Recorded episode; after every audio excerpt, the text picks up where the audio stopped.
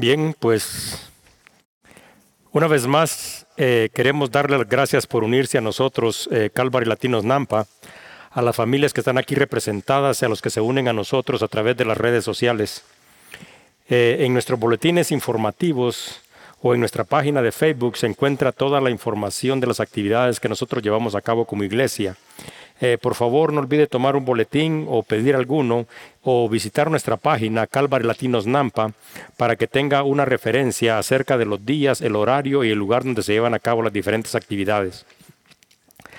También a las personas que se unen a nosotros a través de las redes sociales hoy o durante la semana y también a las personas que están aquí les queremos pedir que compartan nuestras publicaciones y que también compartan asimismo el mensaje de salvación con el propósito de alcanzar a aquellos que no han recibido a Jesucristo como Salvador y también para exhortar a aquellos que se han alejado y para reafirmar y ayudar a seguir perseverando a todos aquellos que continúan en este camino de la fe, sabiendo que el día del Señor se acerca. Eh, al final de nuestro servicio, eh, vamos a orar eh, todos como iglesia por el país de Israel y por todos sus ciudadanos, para que en el tiempo de Dios Dios les quite la venda de sus ojos y ellos puedan venir al entendimiento y al conocimiento y que se den cuenta los que todavía no lo han hecho de que Jesucristo es el verdadero Hijo de Dios. También oraremos por nuestros gobernantes, también oraremos por las situaciones de millones de personas en Ucrania, en Rusia y por todos los que padecen persecución y guerra. Asimismo, al final de nuestro servicio, los miembros del equipo de oración van a estar aquí a un costado del santuario para que todas aquellas personas que tengan una necesidad de oración se acerquen a ellos. También a las personas que se conectan eh, a través de las redes sociales, los invitamos a visitar nuestra página Calvary Latinos Nampa y puede dejar ahí sus comentarios y sus peticiones de oración y oraremos por ustedes. Hoy vamos a continuar nuestro estudio en el libro de Hechos capítulo 3, versículos del 11 al 26, el segundo discurso de Pedro. Pedro se dirige una vez más al pueblo judío para dar testimonio de Cristo y ofrecer una vez más a la nación de Israel la oportunidad de arrepentimiento y de perdón de pecados en el nombre de Jesucristo. Y les recuerda que ellos son el pueblo elegido por Dios para bendecir a todas las naciones de la tierra, señalando a Cristo como el único camino que conduce a Dios. Dice en Juan 14:6, Jesús les dijo, yo soy el camino, la verdad y la vida, y nadie viene al Padre si no es por mí. Hechos 3, 11 al 26 dice así, discurso de Pedro en el pórtico de Salomón. Y teniendo asidos a Pedro y a Juan, el cojo que había sido sanado, todo el pueblo, atónito, concurrió a ellos al pórtico que se llama de Salomón. Viendo esto, Pedro respondió al pueblo, varones israelitas, ¿por qué os maravilláis de esto? ¿O por qué ponéis los ojos en nosotros, como si por nuestro poder o piedad hubiésemos hecho andar este? El Dios de Abraham, de Isaac y de Jacob, el Dios de nuestros padres, ha glorificado a su Hijo Jesús, a quien vosotros entregasteis y negasteis delante de Pilato, cuando éste estaba resuelto para ponerlo en libertad. Mas vosotros negasteis al santo y al justo y pedisteis que se os diese un homicida, un homicida, y matasteis al autor de vida, a quien Dios ha resucitado de los muertos, de lo cual nosotros somos testigos, y por la fe en su nombre a este que vosotros veis y conocéis, le ha confirmado su nombre y la fe que es por él ha dado a éste completa sanidad en presencia de todos vosotros. Mas ahora, hermanos, sé que por ignorancia lo habéis hecho, como también vuestros gobernantes, pero Dios ha cumplido así lo que había antes anunciado por boca de los profetas, que su Cristo había de padecer Así que arrepentíos y convertíos para que sean borrados vuestros pecados, para que vengan de la presencia del Señor tiempos de refrigerio, y Él envía a Jesucristo, que os fue antes anunciado, a quien de cierto es necesario que el cielo reciba hasta los tiempos de la restauración de todas las cosas, de que habló Dios por boca de sus profetas, que han sido desde tiempos antiguos Porque Moisés dijo a los padres, el Señor vuestro Dios os levantará profeta de entre vuestros hermanos como a mí. A él oiréis en todas las cosas que os hable. Y toda alma que no oiga a aquel profeta será desarraigada del pueblo. Y todos los profetas desde Samuel en adelante, cuantos han hablado, también han anunciado estos días. Vosotros sois los hijos de los profetas y del pacto que Dios hizo con nuestros padres, teniendo a Abraham eh, diciendo a Abraham, en tus simientes serán benditas todas las familias de la tierra. A vosotros primeramente, Dios habiendo levantado a su Hijo, lo envió para que os bendijese a fin de que cada uno se convirtiera de su maldad. Vamos a orar, Señor. Una vez más venimos ante tu presencia en el nombre glorioso de Cristo para darte las gracias, Señor, por este día. Te queremos dar las gracias por el don de la vida, Señor, y queremos pedir, Señor, que a través de tu Santo Espíritu se abra nuestro entendimiento y que cada uno de nosotros, Señor, pueda recibir y pueda entender la palabra, Señor, eh, que tú nos das el día de hoy, Señor, para que nuestras vidas sean edificadas. Te pedimos que tu Santo Espíritu esté en este lugar, que bendigas a las familias aquí representadas, que bendigas a las familias, Señor, que se unen a nosotros a través de las redes sociales y que traigas bendición, paz, abundancia sobre todas estas familias. Gracias una vez más en el nombre de Cristo Jesús. Amén. Cuando nosotros nos ponemos a analizar el primer discurso que Pablo que Pedro había dado en el día de Pentecostés, nos podemos dar cuenta de que tiene una gran similitud con el discurso que Pedro da cuando se dirige a la nación de Israel por segunda vez. En la primera ocasión que había sucedido hace algunos pocos días, en el día de Pentecostés, cuando fue la venida del Espíritu Santo, dice de que este acontecimiento todos habían sido testigos y se había reunido una gran multitud. Y cuando esta multitud se había reunido, dice que todos estaban atónitos, todos estaban perplejos y se preguntaban unos a otros qué quería decir esto.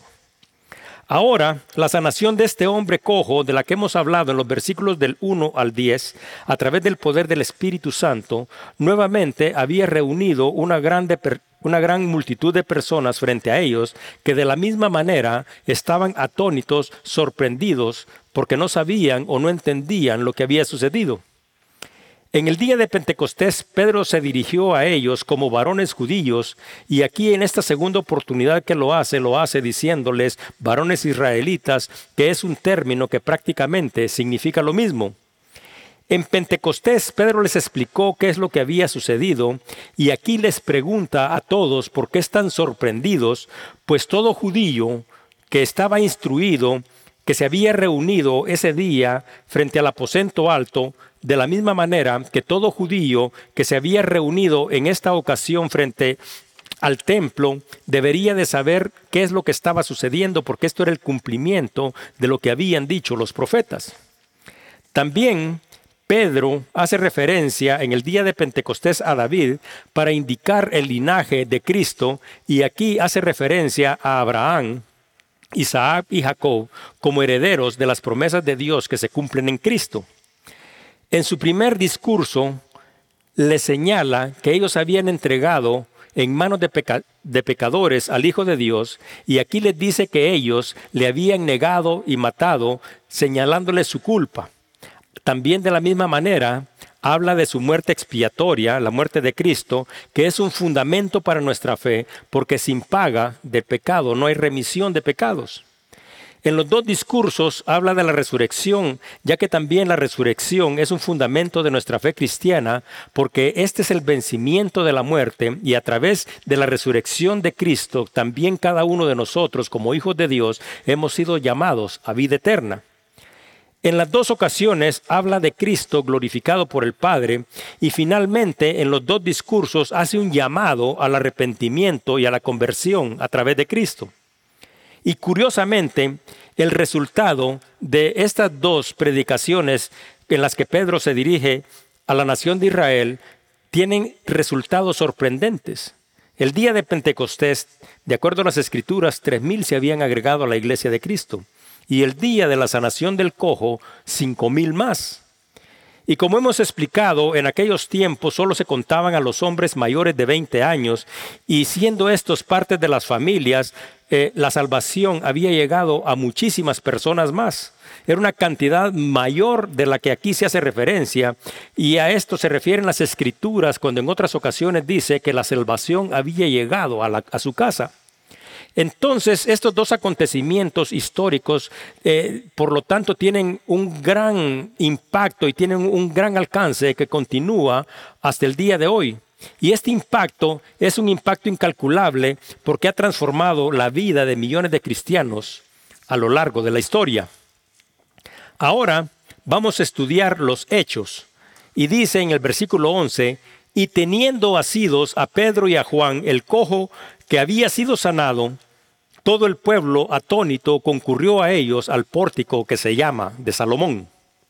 Bueno, si nosotros tuviéramos la oportunidad de recrear todos estos hechos que sucedieron en la entrada del templo de Jerusalén en el año 33, nosotros podríamos observar algunos detalles que son muy importantes y son muy relevantes. Para empezar, todos conocían a este hombre. Durante muchos años este hombre había estado frente a la puerta del templo.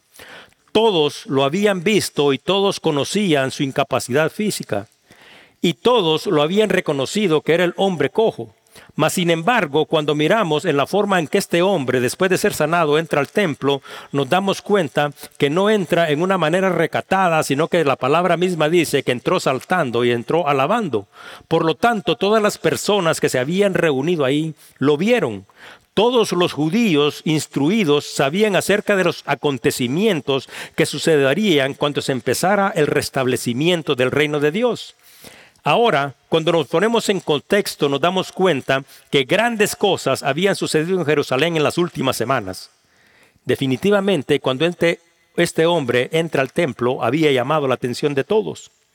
Este hombre ahora en una condición física y espiritual diferente, está agarrado de Pedro, está agarrado de Juan y dice de que todo el pueblo, una vez más desconcertado, quizás sin saber ni si y, no comprendiendo quizás qué es lo que está eh, sucediendo, dice de que todos llegan y se reúnen frente a ellos en el pórtico que se llama de Salomón. Y como ya hemos explicado, el pórtico era un lugar techado sostenido por columnas que era construido en la parte exterior del templo y era un lugar donde se reunían y se llama de Salomón porque fue construido por Salomón en la parte oriental del templo de Jerusalén. Entonces, si miramos en contexto, nos damos cuenta de que este versículo, el versículo 11, describe la razón por la cual todos están reunidos. Ha sucedido un milagro.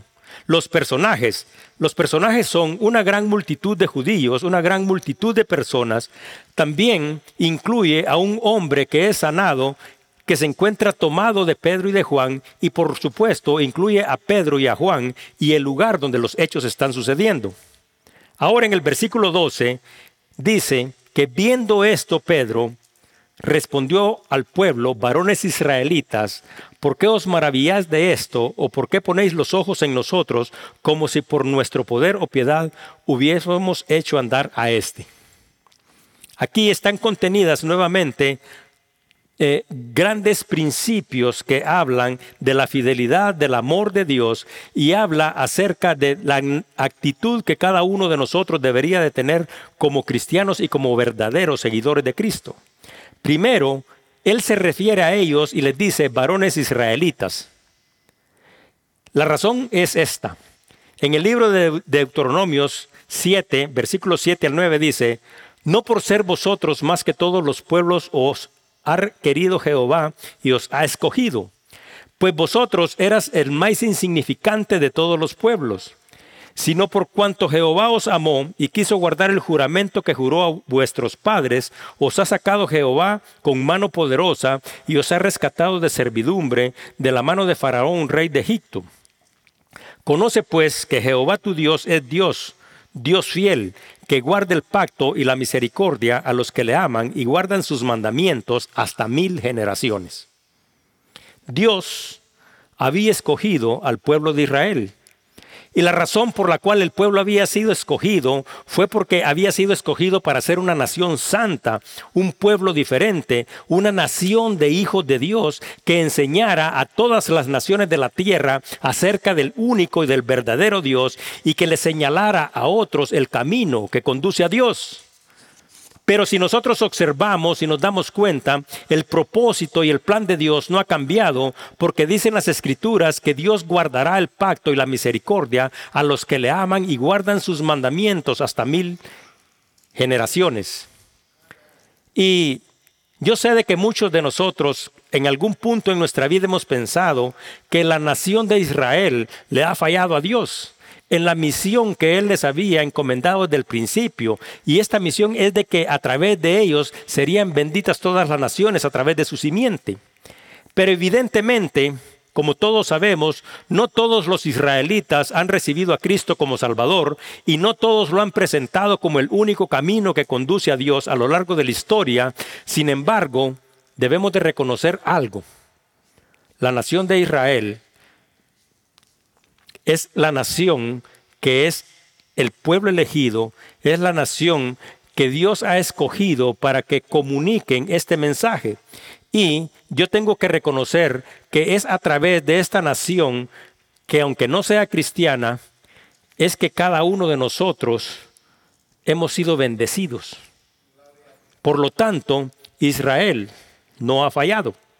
Ahora, en el libro de Génesis, en el capítulo 18 se cuenta una historia que precede la destrucción de Sodoma y Gomorra y Abraham dice que intercede por ellos y, y le pregunta a Dios, ¿destruirás al justo con el impío? Y Abraham le dice a Dios, ¿y si hubieran ahí 50 justos en la ciudad, tú la destruirías? Y dice que Dios le responde, no, no lo haría.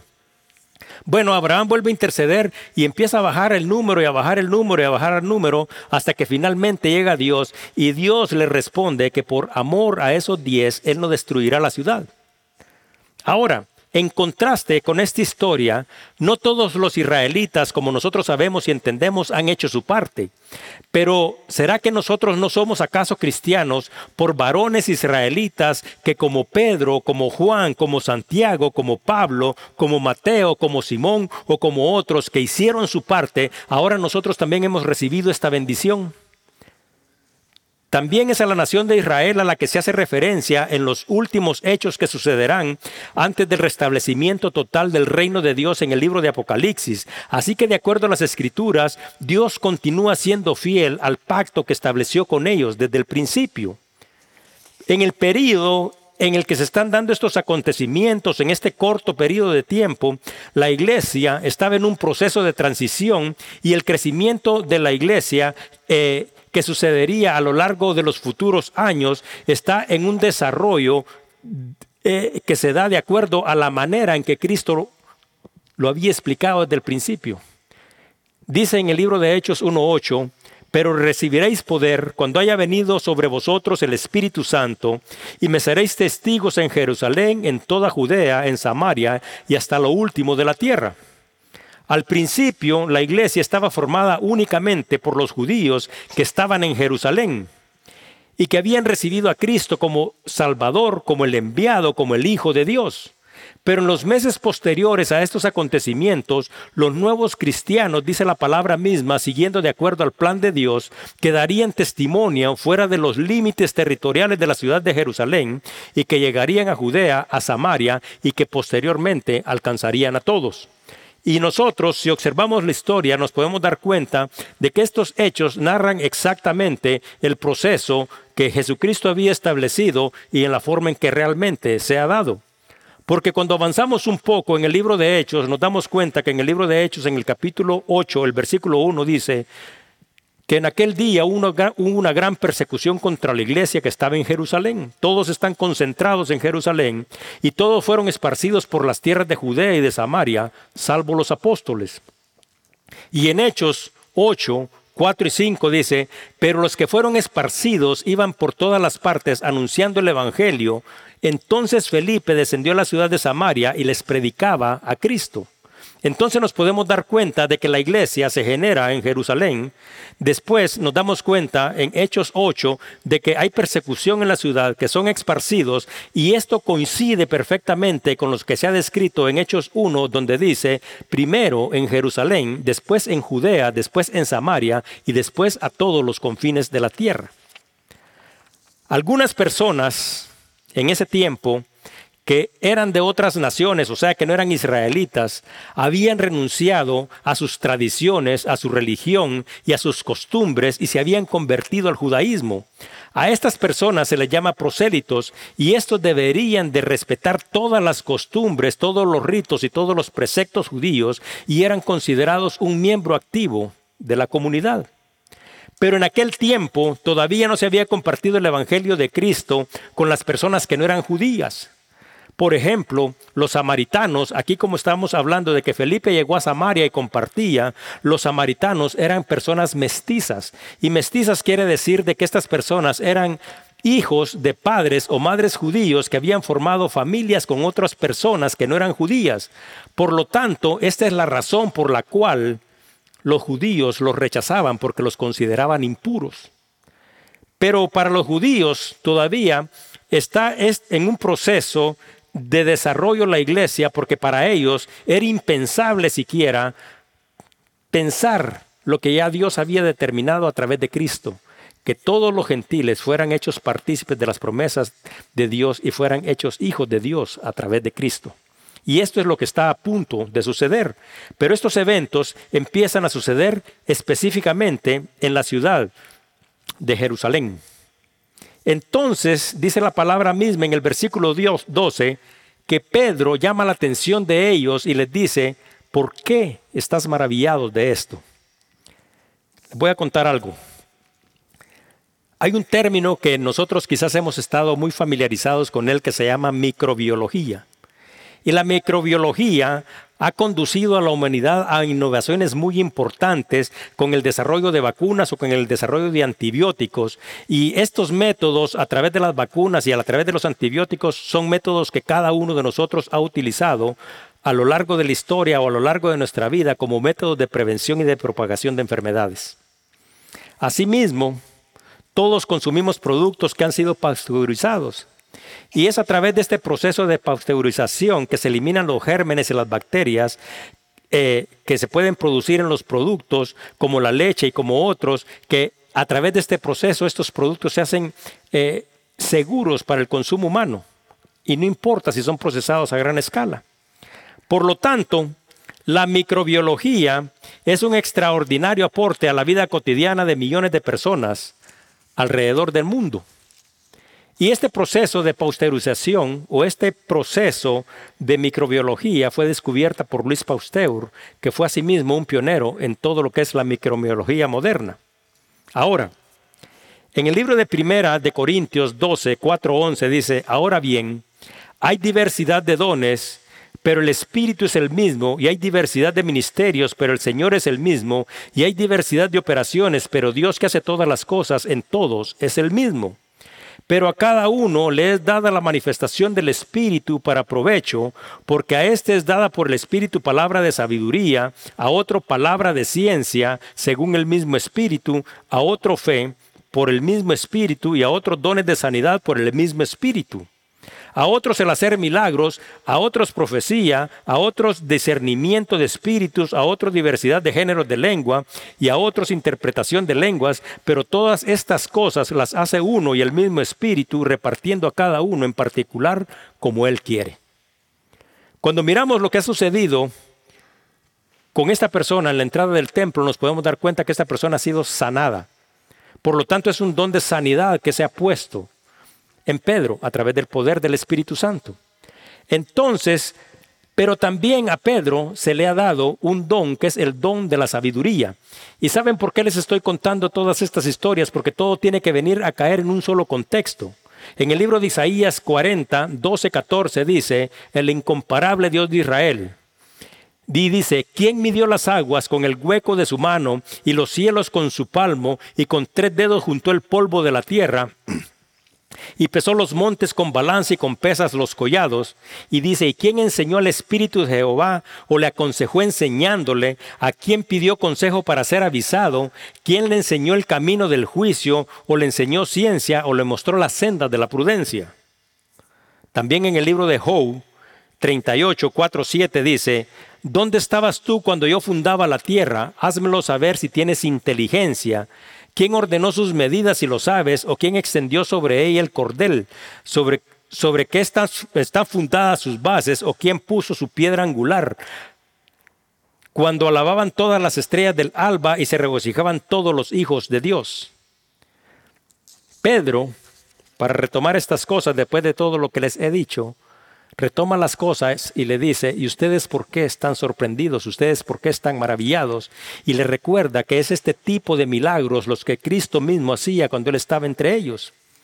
El pueblo está aquí reunido y su atención primero está en este hombre porque dice que este hombre había entrado saltando, alabando a Dios. Entonces el pueblo entero se reúne y están los ojos puestos en este hombre. Pero después de estar los ojos puestos en este hombre, todo el pueblo mira a Pedro y mira a Juan. Entonces es ahí exactamente donde Juan está con Pedro y Pedro le llama la atención y le dice, no es en este milagro, no es en este hombre, no es en mí, no es en Juan en el que ustedes tienen que postrar o poner sus ojos, no es en nosotros donde debe de estar puesta la atención, sino que la atención debe de estar puesta en Cristo. Por lo tanto, lo que está haciendo es de que está cambiando el punto de visión para enfocarlo donde realmente corresponde. Y les dije todo lo que les dije de estos procesos de pasteurización y esta cosa de microbiología, porque les voy a decir algo. No cabe duda que estos descubrimientos revolucionaron la medicina y los procesos industriales del mundo. Pero ¿saben cuál es la diferencia? Luis Pasteur reconoció a Dios como la base de su conocimiento. Pedro está aquí y reconoce que el poder para sanar no proviene de él. Ahora, nosotros estamos aquí y nosotros será que reconocemos a Dios como la base de nuestro conocimiento, como la base de nuestro entendimiento y como el fundamento de nuestra vida. Porque si nosotros estamos mal enfocados, es exactamente que dice, no es en este hombre, no es en lo que ha sucedido, no es en Pedro, no es en Juan, es en Jesucristo donde la vida de cada uno de nosotros debe de estar enfocada tener conocimientos o ser el enfoque de otros no traerá edificación, no traerá perdón de pecados, no traerá salvación y no traerá vida eterna. Entonces, lo que hace extraordinaria esta historia es que estos hombres eran verdaderamente sabios porque estos hombres reconocieron a Dios como la fuente del poder de todas las cosas que estaban sucediendo. Pero ¿qué pasa con nosotros a veces? A veces nosotros no reconocemos a Dios. Y cuando nosotros no reconocemos a Dios, sino que nos creemos que a través de nuestra habilidad y nuestra capacidad hemos hecho las cosas, sería un acto de total ignorancia y es como pensar esto.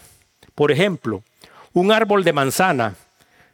Hay una rama en el árbol de manzana y la rama de manzana se siente orgullosa de los frutos que produce. Pero lo que ignora la rama es de que ella solo sostiene los frutos porque los frutos son el resultado del árbol a donde ella está sujeta. Porque ese es el árbol que proporciona todos los nutrientes para que el fruto se produzca.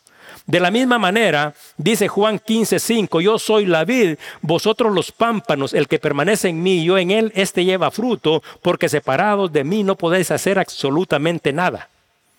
Es por lo tanto que Pedro agarra y dice, ¿por qué? Van a ver a este, van a ver lo que ha sucedido, van a ver a Juan, me quieren ver a mí. No, el enfoque debe de estar en Jesucristo mismo. Y esa es la razón por la cual le dice, ¿por qué estás maravillados? Y posteriormente le dice, ¿y por qué estáis poniendo, dice el versículo 12, los ojos en nosotros como que si por nuestro poder o piedad hubiéramos hecho andar a este? Enfoque. Enfoque es dirigir la atención, el interés a un punto específico. Si nosotros nos detuviéramos a observar la sociedad en la que nosotros vivimos, nosotros podríamos concluir algo. La sociedad entera está desenfocada. No es que nosotros hayamos perdido la capacidad o la habilidad de ser diligentes o de estar atentos a los detalles. No es que nosotros hayamos perdido la capacidad de enfocarnos. La diferencia y el problema radica en que la mayoría de las personas estamos enfocadas en cosas que no valen la pena. Nosotros vivimos en un mundo, un mundo que está lleno de distracciones, un mundo que está lleno de entretenimientos, incluso cosas que a nosotros nos parecen atractivas y nos parecen oportunidades en nuestra vida, que si nosotros no somos cuidadosos, sin percatarnos, estaremos enfocados en las cosas que son menos relevantes. Tino Guayenda. Tino Guayenda es uno de los nietos mayores de un famoso equilibrista del siglo XX, llamado Carl Guayenda. Dice de que él también fue un equilibrista y escribió un libro y este libro se llama Caminando por el camino recto y angosto, lecciones de fe desde la cuerda floja. Todos nosotros sabemos lo difícil que podría ser caminar sobre una cuerda floja. Y Tino enfatiza un principio con mucha vehemencia, con mucho enfoque, y es exactamente eso, estar enfocados. Nosotros, dice Tino, los que caminamos sobre la cuerda floja, tenemos que mantenernos enfocados en un solo y único punto mientras llevamos a cabo la peligrosa caminata, porque de esto depende nuestra vida. Entonces explica cuán importante es que nosotros nos mantengamos enfocados porque todo depende de eso. Pero para esta persona, el equilibrismo se convirtió más que en un trabajo, la base para un servicio a Dios y comparte acerca de la importancia de estar enfocados en las cárceles y en las iglesias. Hebreos 12.1.3 dice, por tanto nosotros también, teniendo en derredor nuestro tan grande nube de testigos, despojémonos de todo peso y del pecado que nos asedia y corramos con paciencia la carrera que tenemos por delante puestos los ojos en Jesús, el autor y consumador de la fe, por el cual, dice, por el gozo puesto delante de él, sufrió la cruz menospreciando el oprobio y se sentó a la diestra del trono de Dios. ¿Será que este arte del equilibrismo no se compara también a nuestra vida cristiana? ¿Acaso que no es de la misma manera que nosotros también deberíamos de estar enfocados? Pero ¿cuántos de nosotros reconocemos que cuando nosotros perdemos nuestro enfoque, que debería de estar en Cristo, nos puede llevar a cada uno de nosotros a parar al lugar que nunca esperamos estar y al lugar que nunca planificamos llegar? Nuestro enfoque debe de estar única y exclusivamente en Cristo. Y es ahí donde Pedro le dice, ustedes por qué me están viendo a mí? Ustedes por qué están viendo a este? Ustedes por qué miran a Juan? Esta es una llamada de atención muy fuerte para la vida de cada uno de nosotros, porque de la misma manera como se les dijo a ellos, ¿y ustedes qué es lo que están viendo? Incluso hay congregaciones que se hacen llamar cristianos, escuchen bien, que actualmente, dos mil años después, tienen sus ojos puestos en Pedro, tienen sus ojos puestos en Juan, en Santiago y en Mateo. Y nosotros como hijos de Dios no negamos que todos ellos fueron unos grandes instrumentos en las manos de Dios y sus ministerios y sus vidas han sido un ejemplo para cada uno de nosotros. Pero ¿qué es lo que sucede? Cuando miramos las escrituras nos damos cuenta que Pedro dice, ¿por qué me miran a mí? Miren a Cristo. Si miramos lo que dice Santiago, dice, a mí no tienen que ver, me tienen que ver a Cristo. Y si miramos lo que dice Mateo, también dice lo mismo. Y lo mismo dice Pablo. Entonces, esta es una gran llamada de atención para cada uno de nosotros, porque nosotros tenemos que estar enfocados, pero la pregunta es, ¿en dónde están puestos sus ojos? Porque sus ojos no están puestos donde deberían de estar. Recuérdese de que usted no va a llegar al lugar que corresponde. ¿Será acaso que ustedes piensan, dice, dice Pedro, que por nuestro poder o por nuestra piedad nosotros hemos hecho este milagro? Y les voy a decir algo, algo que sucede comúnmente en la vida de cada uno de nosotros. Esta es una historia real.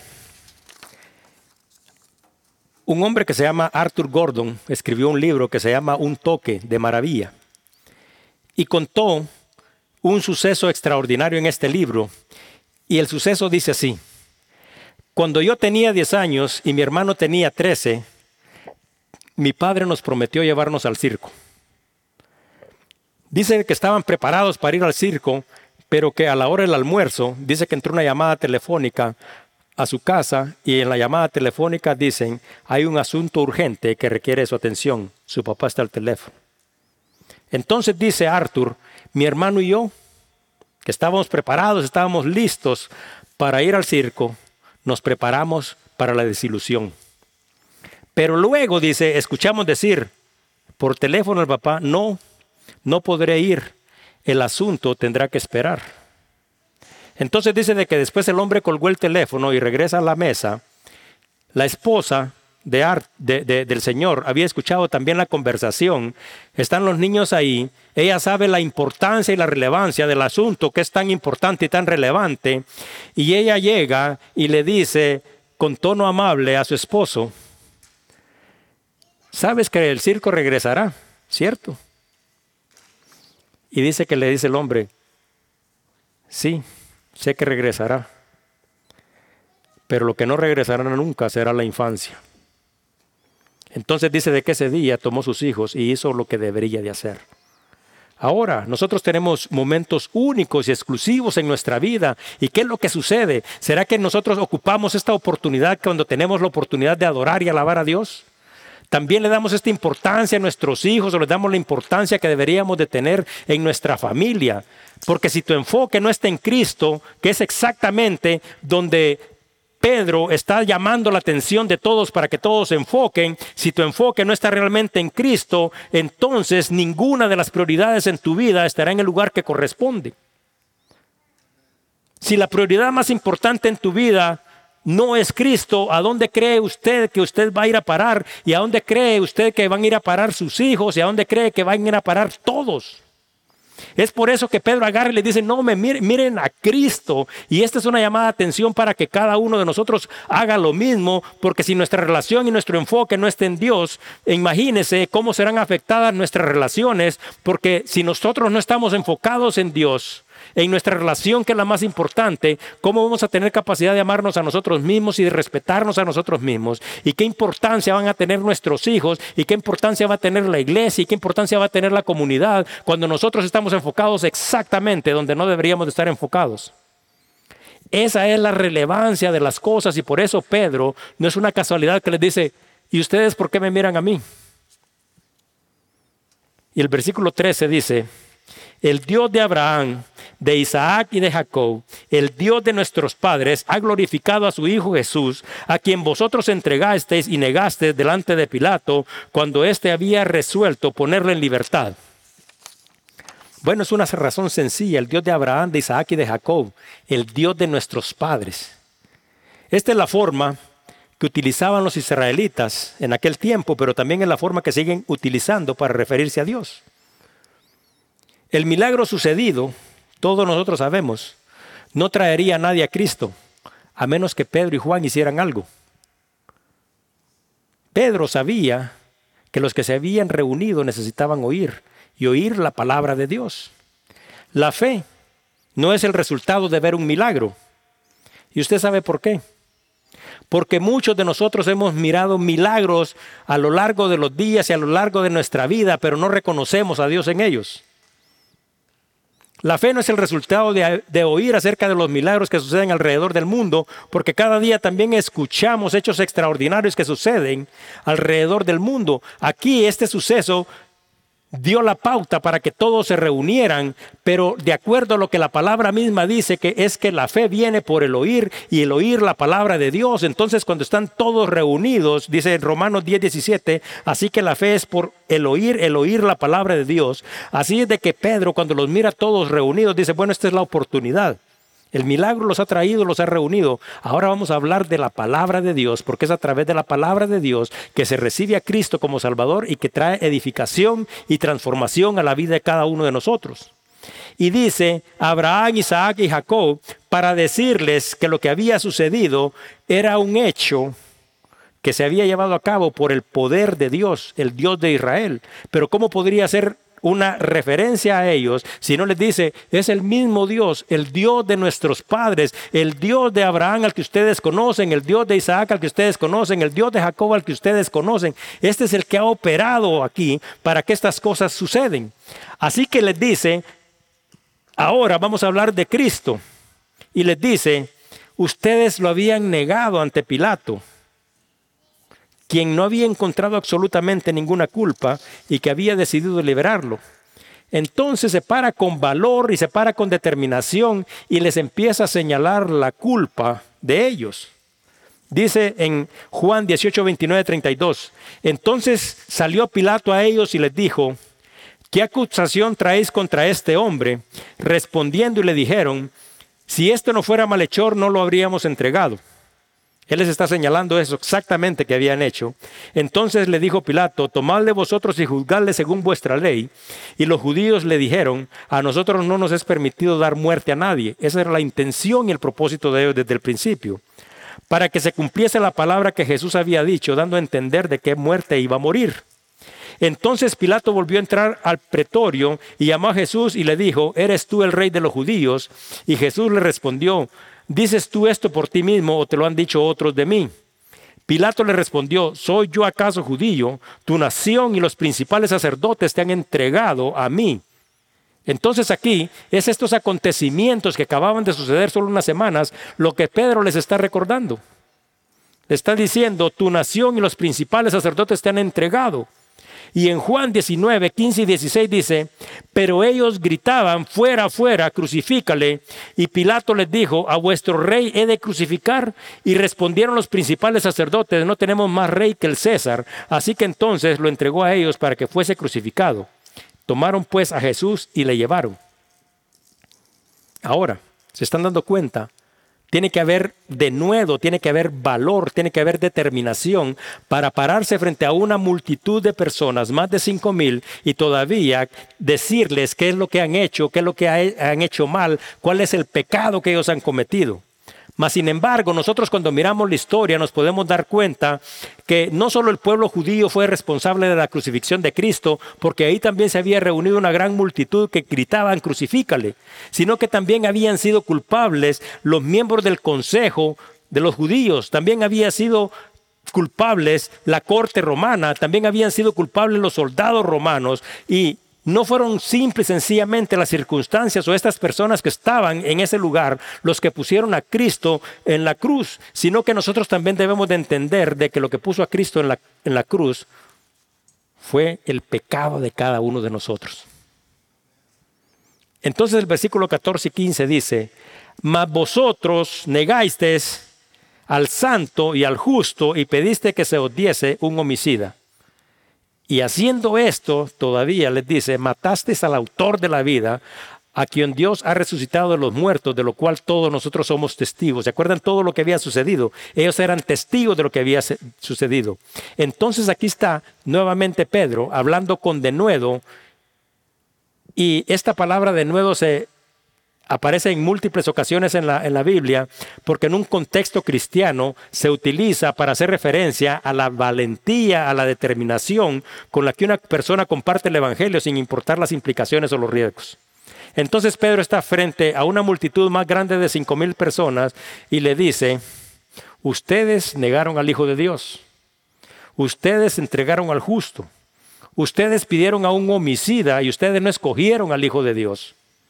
Juan 18, 39, 40 dice, un recordatorio de lo que había sucedido, pero vosotros tenéis la costumbre de que os suelte uno en la Pascua, es Pilato hablándoles a ellos. ¿Queréis pues que os suelte el rey de los judíos? Entonces todos dieron voces de nuevo diciendo, no a este, sino a Barrabás.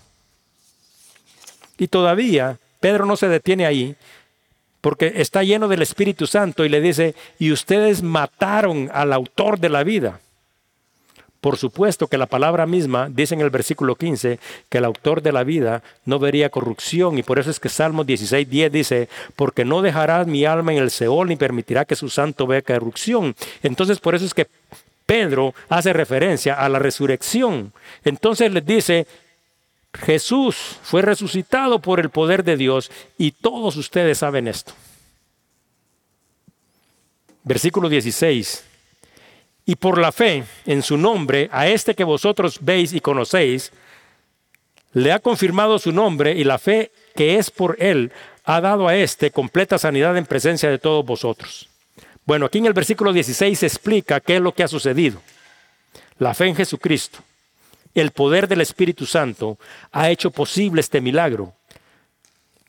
La fe en Jesucristo restaura, la fe en Jesucristo lo ha hecho nuevo a este hombre que todos ustedes conocen, y esto ha sucedido aquí en presencia de todos ustedes, para que todos ustedes de la misma manera sean testigos y para que ustedes den testimonio del poder de Dios. Aquí se explica exactamente qué es lo que ha sucedido. Nos vamos a detener aquí. Y la razón por la cual nos detendremos aquí es que porque del versículo 17 en adelante se explica el llamado se explica el arrepentimiento y a mí me gustaría profundizar en estos temas porque es muy importante hablar acerca de un arrepentimiento genuino, cómo se llama a las personas al arrepentimiento.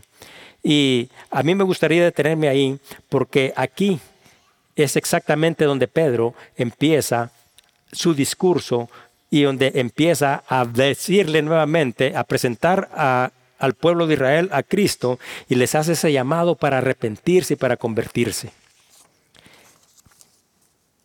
Pero quiero contarles una historia más. Y esta historia más es también un hecho real. Esta historia sucedió el 11 de diciembre del año 2017. Este es un discurso del primer ministro israelí Benjamín Natayub. Esto fue dicho el 11 de diciembre del año 2017 y él se dirige a todos y dice lo siguiente. Escuchen bien.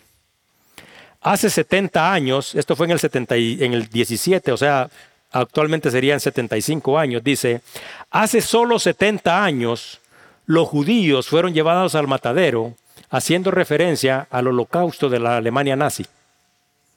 Dice, hace 60 años no teníamos un país, o sea, e, Israel no tenía un territorio.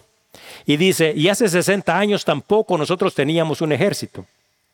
Dice, las Naciones Unidas se habían reunido en ese tiempo, en los años 45 aproximadamente, y dice de que las Naciones Unidas les habían concedido a ellos un territorio y les habían reconocido como país, entonces les habían entregado un territorio a la nación de Israel que el 65% era desierto. Entonces dice, y solo estábamos en ese país, teníamos unas horas de haber sido reconocidos como país, dice, y siete países árabes nos declararon la guerra. Dice, nosotros no teníamos una fuerza armada, pero Líbano, Siria, Jordania, Egipto, Libia, Arabia Saudita, todos nos atacaron al mismo tiempo. Dice, hace 35 años nosotros hemos luchado contra los ejércitos más poderosos del Medio Oriente. Y desde el principio que fuimos instituidos, dice, como Estado, hemos luchado contra la adversidad. En ese tiempo, en los 40, cuando fue constituido el Estado de Israel, su población era de 650 mil habitantes. Cuando el ministro israelí Benjamín dio este discurso, en el año 2021 más o menos, la población de Israel era de 9.214.000 habitantes. Esa es la gran diferencia. Y todavía, agrega el primer ministro, y hoy tenemos un país tenemos un ejército, tenemos fuerza aérea, tenemos una economía tan fuerte que exporta millones de dólares cada año. Nuestros médicos reciben premios internacionales por sus descubrimientos científicos. Hemos florecido en el desierto y ahora vendemos a otros países naranjas, flores y vegetales. Somos uno de los pocos países del mundo que tiene sus propios satélites. Somos una de las potencias nucleares del mundo junto a Estados Unidos, Rusia, China, India, Francia y Gran Bretaña. Y dice, y pensar que hace solo 60 años nos llevaron avergonzados y desesperados al sacrificio. Y dice, somos un pueblo con más de cuatro mil años de antigüedad. Hablábamos el mismo idioma antes y es el mismo idioma que hablamos hoy. Y dice, pero mientras mantengamos nuestra identidad, estaremos aquí por siempre. Y todos sabrán, ¿sabe por qué escogí este mensaje? Que él le estaba dando, y todos sabrán, porque exactamente como dice en el libro de Hechos, que hay un Dios, el Dios de Abraham, de Israel y Jacob, y mientras nosotros nos mantengamos en él, habrá Israel para siempre. Y terminó su discurso, y en su discurso hace una cita del Salmo 121 y dice, no dará tu piel resbaladero, ni se dormirá el que te guarda. He aquí, no se adormecerá, ni dormirá el que guarda a Israel. Pedro, en aquella oportunidad, llamó la atención de ellos a Cristo. Y cuando miramos todo lo que ha sucedido en la historia, nosotros nos damos cuenta que Israel ha sido una nación próspera, pero sin embargo Israel no ha puesto sus ojos en Cristo. Ahora, ¿cuál es el verdadero enfoque? ¿Cuál es el verdadero interés de cada uno de nosotros? Este es un llamado para cada uno de nosotros, para que cada uno de nosotros pueda visualizar y pueda realmente entender que dependiendo del enfoque que cada uno de nosotros tengamos, es el lugar al que nosotros llegaremos y estaremos siempre. Y Pedro es el que toma la batuta y llama la atención y dice, no debe de estar la atención en mí, no debe de estar puesta la atención en estos milagros, no debe de estar puesta la atención en Juan, la atención debe de estar puesta en Cristo. Hechos 17, 30 y 31 dice, pero Dios habiendo pasado por alto los tiempos de ignorancia, ahora manda a todos los hombres en todo lugar que se arrepientan, y por eso es que vamos a hablar del arrepentimiento y el perdón de pecados que Pedro ofrece, y les dice, por cuanto ha establecido un día en el cual juzgará al mundo con justicia por aquel varón a quien designó, dando fe a todos con haberle levantado de entre los muertos. Enfoque. ¿En dónde están puestos tus ojos? Si nosotros caminamos de la misma manera en un camino angosto, en un camino estrecho, ¿será que caminar por este camino angosto y estrecho de la fe y este camino angosto que nos conduce a Dios no requiere enfoque? Pero ¿qué es lo que ha sucedido realmente con cada uno de nosotros? Por eso Pedro habla cada la vida de cada uno de nosotros y nos dice, ¿en dónde están puestos tus ojos?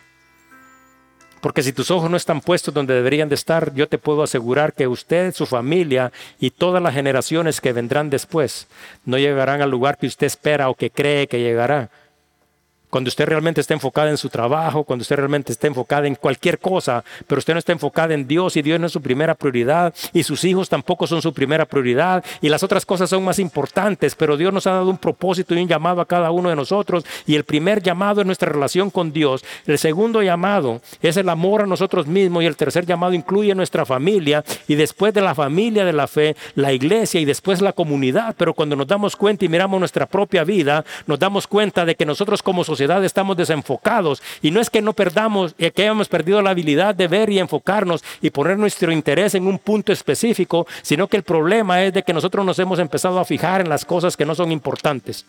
¿Y qué sucede? De repente ha pasado la vida. Tus hijos han crecido, estás solo, no has encontrado el lugar que te corresponde y sientes aquel vacío. ¿Y por qué? Porque la plenitud de Dios nunca estaba en tu vida, porque Dios no ha sido el punto de tu enfoque. Yo quiero invitarlos para que cada uno de ustedes realmente, y yo también, y todas las personas que nos escuchen, regresen sus ojos a Cristo y que dejen de ver todas aquellas cosas que nos han quitado la atención, porque al final de todo,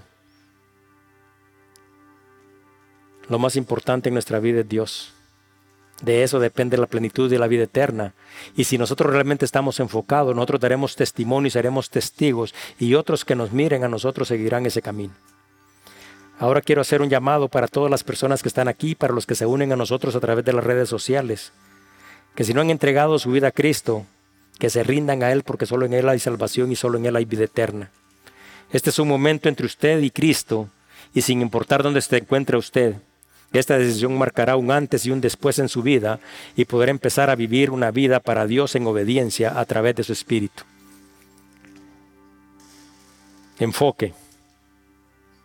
Es imposible vivir en obediencia si no vivimos con nuestros ojos puestos en Cristo.